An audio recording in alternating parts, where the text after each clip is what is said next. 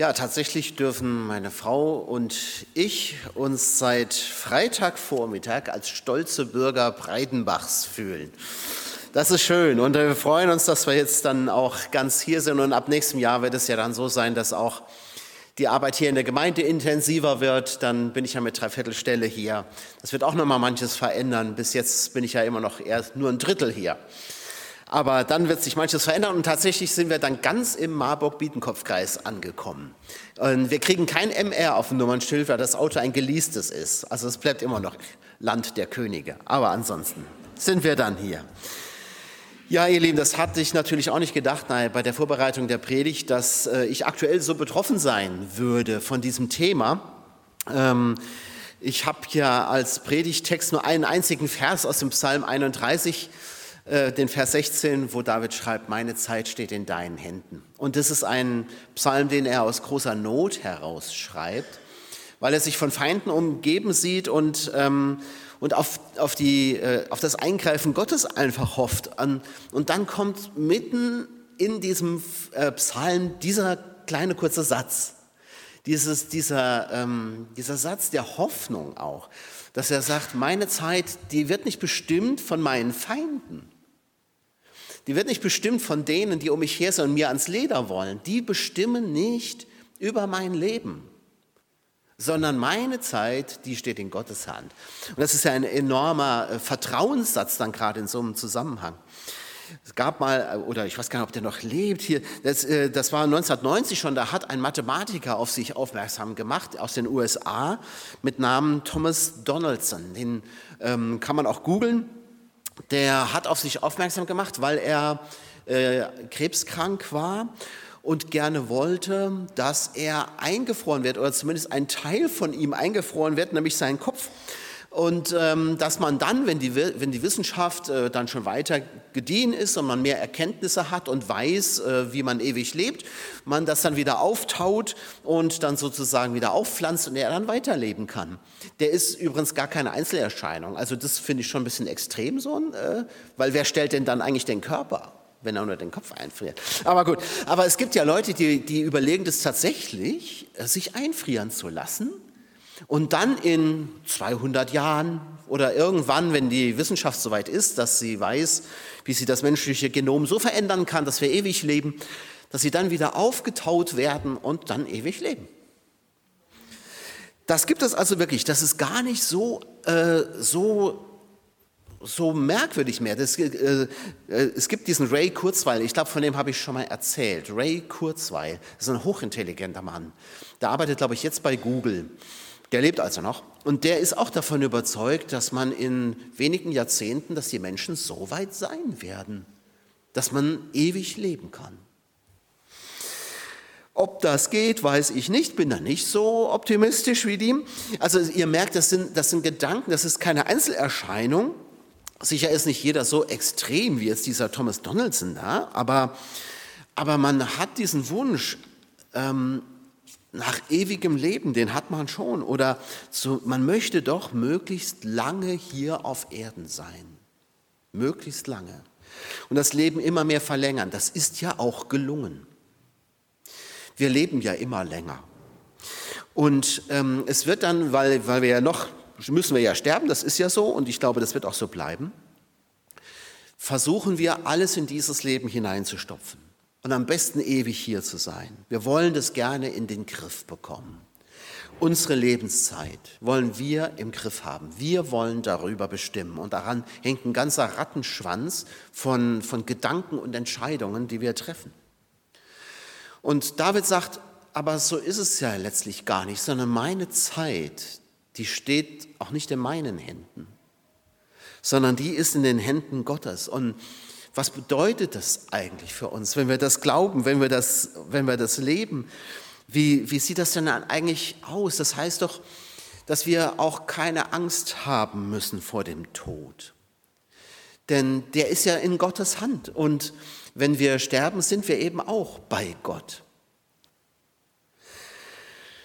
Und mir scheint der erste wichtige Schritt zu sein, dass wir den Tod als solchen überhaupt erstmal wahrnehmen, dass es den gibt.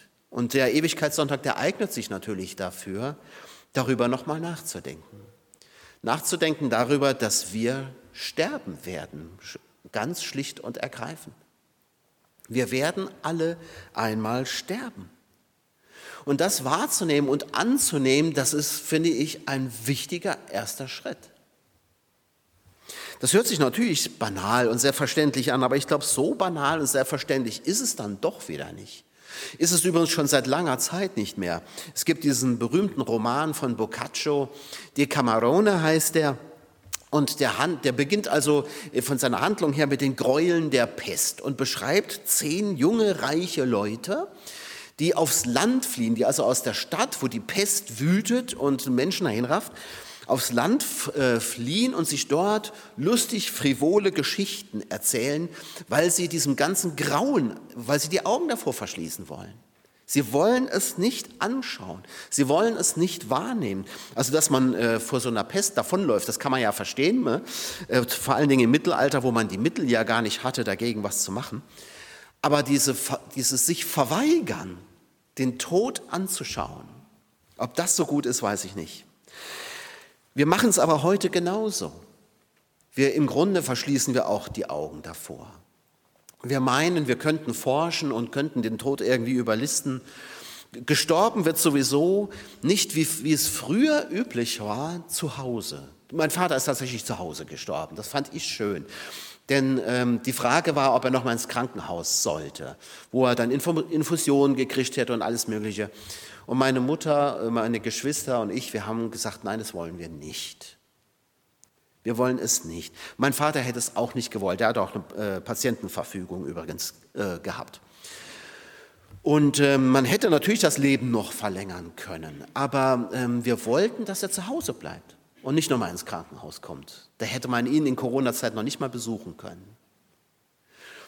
Und das ist tatsächlich, da überlegen sich es manche.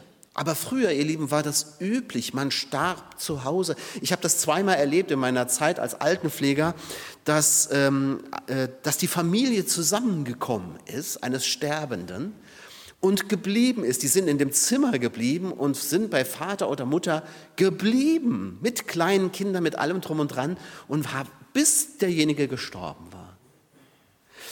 Das war früher üblich. Heute wird nur noch gestorben im Altenheim, im Krankenhaus und im Fernsehen. Da wird viel gestorben. Da kann es ja gar nicht genug sein. Aber im Grunde schauen wir den Tod nicht wirklich an. Der wird totgeschwiegen, der Tod. Und noch mehr, er ist eigentlich, er, er gehört nicht zum Leben dazu. Für unser Empfinden gehört der Tod nicht mehr zum Leben, sondern das ist, eine, das ist ein Skandal, das ist eine Panne, eine Panne der Natur. Daran muss gearbeitet werden, den müssen wir irgendwie überwinden. Der darf gar nicht sein, der soll nicht sein. Aber im Hebräerbrief in Kapitel 9, da heißt es, es ist dem Menschen bestimmt, einmal zu sterben und danach das Gericht. Das ist dem Menschen bestimmt. Und daran werden wir auch nichts drehen. Und das heißt aber auch der Tod, das ist keine Panne des Lebens, das ist auch kein Skandal, sondern das ist etwas dem Menschen gesetztes, und zwar von Gott gesetztes. Das ist nicht sehr schön, aber es ist doch tröstlich zu wissen, dass auch der Tod in Gottes Hand ist.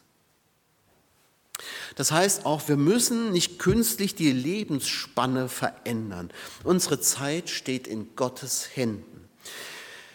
Ähm, ich sage das mal gleich, um nicht missverstanden zu werden. Ich bin sehr dankbar für alle Fortschritte, die wir in der Medizin haben.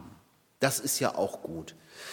Es leben heute Menschen, die wären vor, vor 50 Jahren oder sowas äh, jämmerlich gestorben. Und äh, es ist gut, dass das heute nicht mehr so ist, ja, dass man Leben retten kann. Das ist ja wunderbar. Das soll ja auch so sein. Aber letztlich kommt irgendwann dieser Tag. Ein Tag ist uns bestimmt, wo wir gehen sollen. Und dann muss man auch gehen dürfen. Unser Leben und unser Sterben ist in Gottes Hand. Das also gilt es wahrzunehmen. Das ist einfach so. Irgendwann gehen wir. Und dann können wir getrost auch unseren Tod zu Gott zurückgeben. Das hört sich jetzt ein bisschen abstrus an. Ich meine ja nicht, dass der Tod von Gott kommt äh, oder sein Eigentum ist, ähm, aber er ist eben auch nicht etwas, was mit Gott gar nichts zu tun hätte. Gott hat ja dem Menschen sein Ende gesetzt. Es ist der Tod nicht Gottes Wille für uns Menschen, aber es ist sein Beschluss für uns Menschen. Es heißt ja im ersten Buch Mose, dass das Alter der Menschen auf 120 Jahre gesetzt ist. Ich bin, da bin ich mal ehrlich gesagt noch gespannt, wie sich das so entwickeln wird, weil es ja durchaus schon äh, äh eine Handvoll Menschen gegeben hat, die haben diese, dieses Alter ja fast schon erreicht. Ne? Ähm, es war in früheren Zeiten auch üblich und ist heute in vielen Kulturen auch noch üblich, dass das Sterben zum Leben dazugehört und man, man sich einfach sagt, wir sind damit in der Hand Gottes. Das war bis zum Mittelalter in Europa auch noch so. Wenn einer starb, gehörte das dazu. Man hat den Tod so verstanden, dass er Gott gehört und Gott es bestimmt, dass, dass das verfügt ist und dass er es in der Hand hat. Und eigentlich ist das ja auch irgendwie tröstlich. Aber das ändert sich dann irgendwann. Das ändert sich spürbar im ausgehenden Mittelalter, im späten Mittelalter, als 1348 die Pest ausbrach. Die Pest war für die Menschen damals ein unvorstellbares äh, Gräuel. Denn das kannte man bis dahin noch nicht. Also ich wüsste nicht, dass es sowas vorher gegeben hat, wie, wie es das damals im Mittelalter gegeben hat. Dass, dass plötzlich eine Krankheit kommt, so ähnlich wie heute ja Corona, aber das muss damals noch viel, viel schlimmer gewesen sein. Plötzlich kommt eine Krankheit, die so um sich greift, dass, ähm, dass der Tod als etwas Wildes, Unbeherrschbares, Unbezwingbares wahrgenommen wird. Und zwar so massiv, dass man noch nicht mal mehr Zeit hat für Rituale.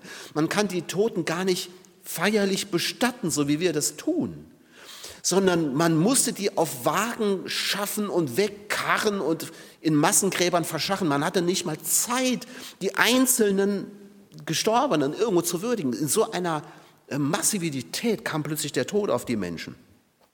Und das hat etwas mit den Menschen gemacht. Das ist spürbar, das ist sichtbar, auch in den Darstellungen von Kunst zum Beispiel. Es gibt seit, dieser, seit diesen Ereignissen gibt es die sogenannten Totentänze. Ich weiß nicht, ob ihr das kennt, so Bilder, ne? wo, wo Totentanzen, wo dann so Skelette irgendwie rumhüpfen und tanzen und sowas. Ähm, also man, der Tod bekommt plötzlich eine, eine Eigenmächtigkeit. Und, man, man, und das Denken über den Tod verändert sich total. Plötzlich ist er wie ein, ein Verhängnis über dem Menschen und man, man denkt anders über ihn und man fängt an zu überlegen, wie können wir dem entkommen. Und man nimmt sozusagen Gott den Tod aus der Hand und fängt jetzt an zu überlegen, wie machen wir das, dass wir dem entrinnen. Das hat den Forscherdrang der Menschen enorm beflügelt, was ja auch gut ist. Und ich glaube, dass viel Forschung, dieses Streben nach Erkenntnis ähm, mit der Angst vor dem Tod zusammenhängt.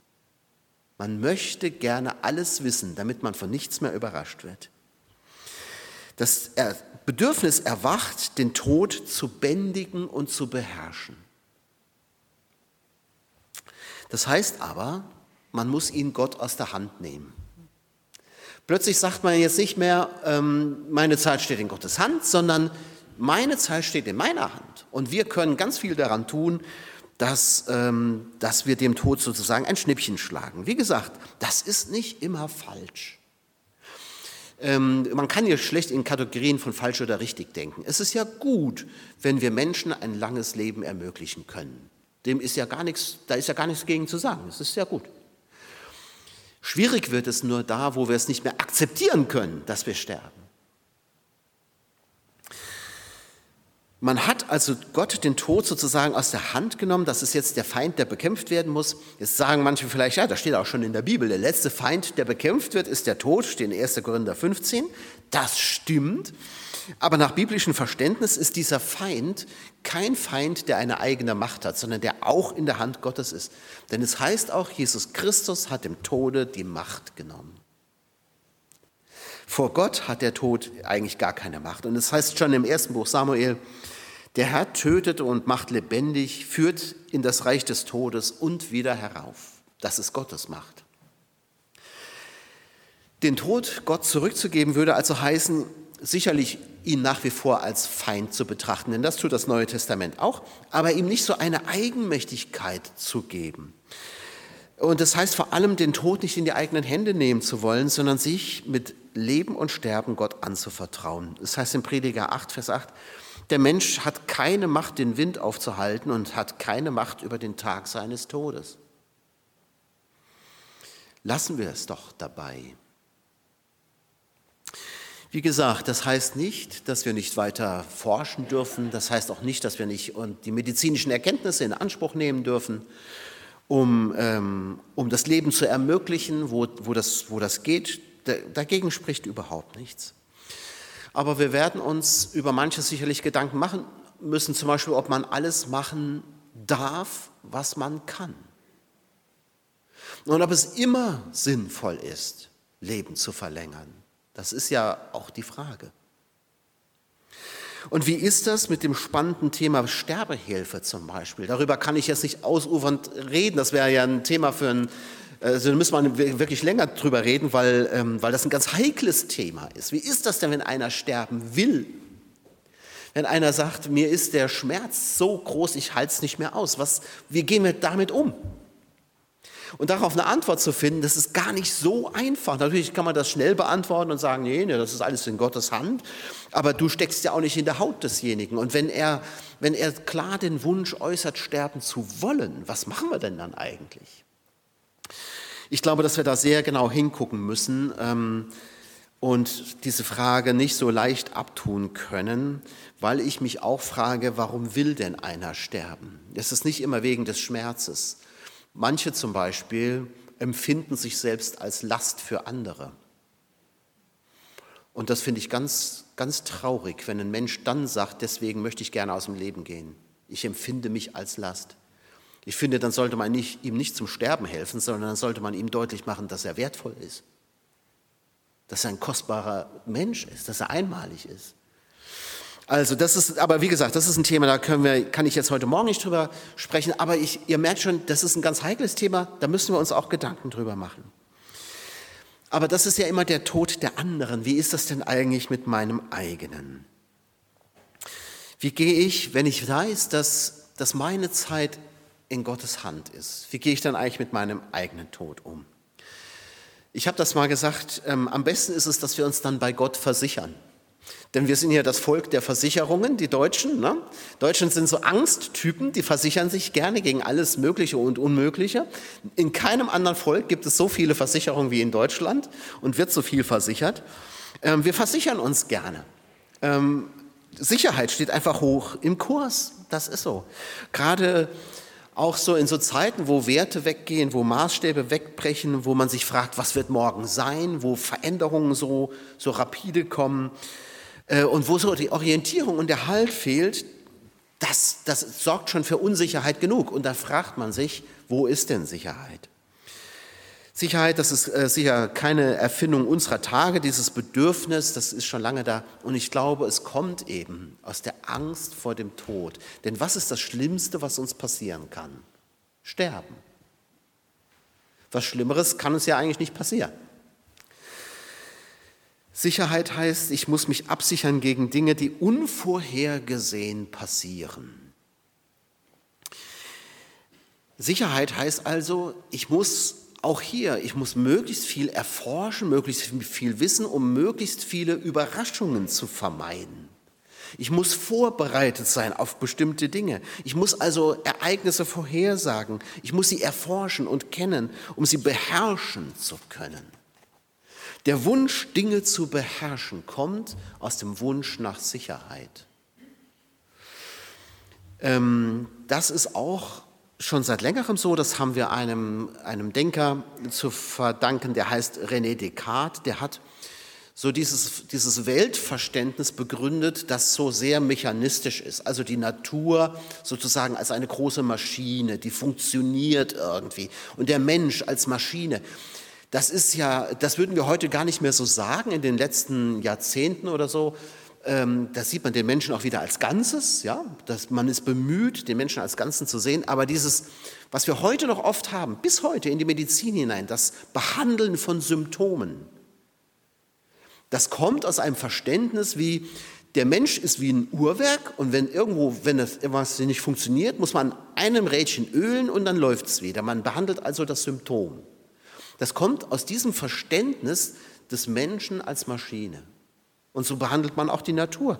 Die Natur wird als lebensbedrohlich wahrgenommen. Ist sie ja auch oft. Wenn du in einem äh, Tsunami steckst, ist das lebensbedrohlich.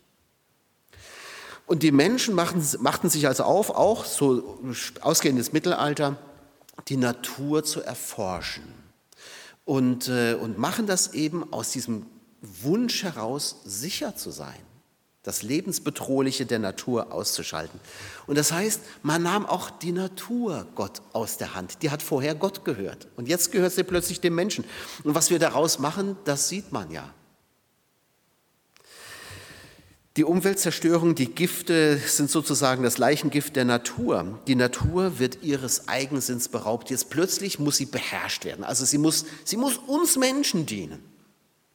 Wir wollen sie gerne für uns nutzen und das hat der Mensch auch gemacht und hat damit diese, die Schöpfung Gottes zum Versorgungsfall gemacht. Zugleich versucht man aber eine künstliche Natur zu schaffen. Das ist jetzt so in den letzten Jahrzehnten. Das erleben wir live mit künstliche Intelligenz, Biosphäre, wir klonen Tiere, wir wollen am liebsten auch Menschen klonen. Man will den perfekten Menschen erschaffen, dem nichts mehr passieren kann, der vor allen ähm, Überraschungen gefeit ist. Die Natur muss den Stempel des Menschlichen tragen. Aber das gilt auch auf anderen Bereichen. Wir versuchen uns abzusichern gegen Überraschungen, die das Leben bedrohen. Und damit zementieren wir unser Leben ein. Wir ziehen Zäune ähm, und werden darin immer einsamer irgendwie. Meine Zeit steht in deinen Händen. Das heißt doch auch, ich muss mich nicht gegen alle Eventualitäten absichern. Kann ich nämlich auch gar nicht. Wir müssen uns damit auch nicht unserer Freiheit berauben durch unser Sorgen. Jesus sagt ja, durch euer Sorgen werdet ihr eurem Leben nicht eine Spanne hinzufügen. Sicherheit, die haben wir eigentlich erst ganz am Ende. Die steht als Verheißung des ewigen Lebens. Da ist die ultimative Sicherheit. Denn es heißt, dass der Tod nicht mehr sein wird. Dass also alles Bedrohliche verschwindet in der Ewigkeit in der Gemeinschaft mit Gott. Die Gewissheit des ewigen Lebens, die gibt es für diejenigen, die sich Gott anvertrauen. Und deshalb ist der Glaube an Gott die beste Versicherung, finde ich. Unsere Zeit steht in Gottes Händen und das befreit uns doch auch von der Sorge um das Leben. Auch da muss man natürlich sagen, es wäre dumm, gar nicht vorzusorgen, ne? sich, äh, sich nicht, ähm, was weiß ich, wenn, wenn du weißt, dass der Kühlschrank leer ist, dann musst du eben mal einkaufen gehen und für, für ein paar Tage einkaufen. Es war ja jetzt unsinnig, sich gar keine Gedanken mehr zu machen, wie man existiert und lebt und was man, äh, was man braucht und so weiter. Aber dieses sich sorgen ist ja was anderes. Das heißt ja, ich, ähm, ich zermartere mir mein Gehirn darüber, wie ich leben werde. Und da sagt Jesus, ähm, durch dieses ständige Sorgen, wenn die Sorge euer Leben bestimmt, dann werdet ihr damit nicht eine Spanne länger leben. Im Gegenteil wahrscheinlich sogar. Der Prediger betrachtet das Leben und findet alles eitel. Aber am Schluss, da sagt er, wenn das so ist, wenn wir doch ganz in Gottes Hand sind, dann schreibt er am Schluss, so geh hin und iss dein Brot mit Freuden, trink deinen Wein mit gutem Mut denn dies dein Tun hat Gott schon längst gefallen. Genieße das Leben mit deinem Weibe, das du lieb hast, solange du das eitle Leben hast, das dir Gott gegeben hat. Alles, was dir vor die Hände kommt, es zu tun mit deiner Kraft, das tu. Denk an deinen Schöpfer in deiner Jugend, ehe die bösen Tage kommen und die Jahre sich nahen, da du wirst sagen, sie gefallen mir nicht. Der Prediger, der ist ein ganz pragmatischer Mensch. Und der, der ist, man hat immer gesagt, er ist ein Pessimist. Oh ja, das kann man auch manchmal denken, wenn man das Buch liest. Da denkst du, oh Mann, jetzt sei mal fröhlich. Aber tatsächlich äh, hat er am Ende eine ganz positive Einstellung und sagt, Mensch, wir haben es doch gar nicht in der Hand. Aber was heißt das denn? Heißt das, du sollst jetzt sauertöpfisch rumlaufen und immer nur heulen? Nein, er sagt, du genießt doch einfach dein Leben. Sei doch im Hier und Jetzt. Du weißt doch nicht, wie dein Tag morgen wird, aber vielleicht musst du es auch jetzt noch gar nicht wissen. Oder die nächsten fünf Jahre, was schert dich das? Leb doch heute und genieß, was du heute hast, solange du es hast. Die, die bösen Tage, die kommen sowieso, aber die kommen auch früh genug. Und du musst diese, die guten Tage nicht auch noch schlecht machen, indem du an die bösen Tage schon vorher denkst. So, das ist seine Einstellung. Die finde ich eigentlich ganz vernünftig. Das heißt, genieß dein Leben, koste es auch aus. Das heißt jetzt nicht, dass wir im Egoismus uns äh, ergehen und dass wir alles mitnehmen müssen, was geht. Das heißt es nicht. Den Tag zu genießen, das kann ja auch heißen, sich zu verschenken, Zeit mit anderen zu haben, den Tag zu nutzen. Die Weisheit des Predigers heißt, ehre Gott und halte seine Gebote. Das ist die beste Art und Weise, den Tag zu nutzen. Tu, was dein Herz gelüstet, schreibt er am Ende, und deinen Augen gefällt. Aber wisse, dass Gott dich um das alles vor Gericht ziehen wird.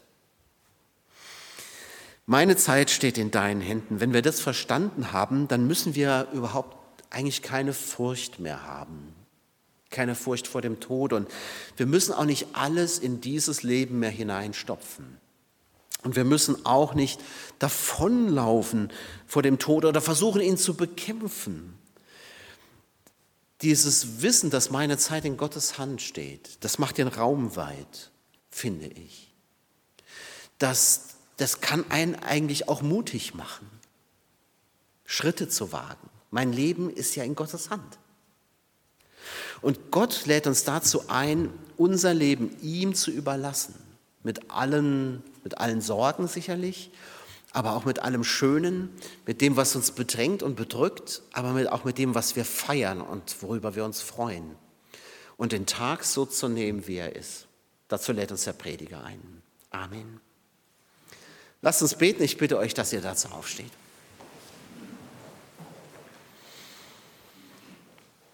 Guter Gott, wir danken dir, dass wir nicht einem blinden Schicksal gehören, sondern wir gehören dir, dem lebendigen Gott. Unsere Zeit steht in deinen Händen. Und das ist gut zu wissen. Und es ist gut zu wissen, Herr, wenn unsere Zeit hier endet, dass wir da nicht in ein dunkles Loch fallen, sondern in deine Hände. Im Leben und Sterben, Herr, bist du bei uns. Das tröstet uns auch für diejenigen, Herr, die lieben Menschen, die verstorben sind, die uns wichtig sind. Danke, dass sie auch jetzt in deiner Hand sind. Wir danken dir, dass du uns zu deinen Kindern gemacht hast und dass wir dieses Leben genießen dürfen, dass wir das Gute nehmen dürfen, das du uns schenkst, aber dass wir uns auch freuen dürfen auf das, was kommt. Amen.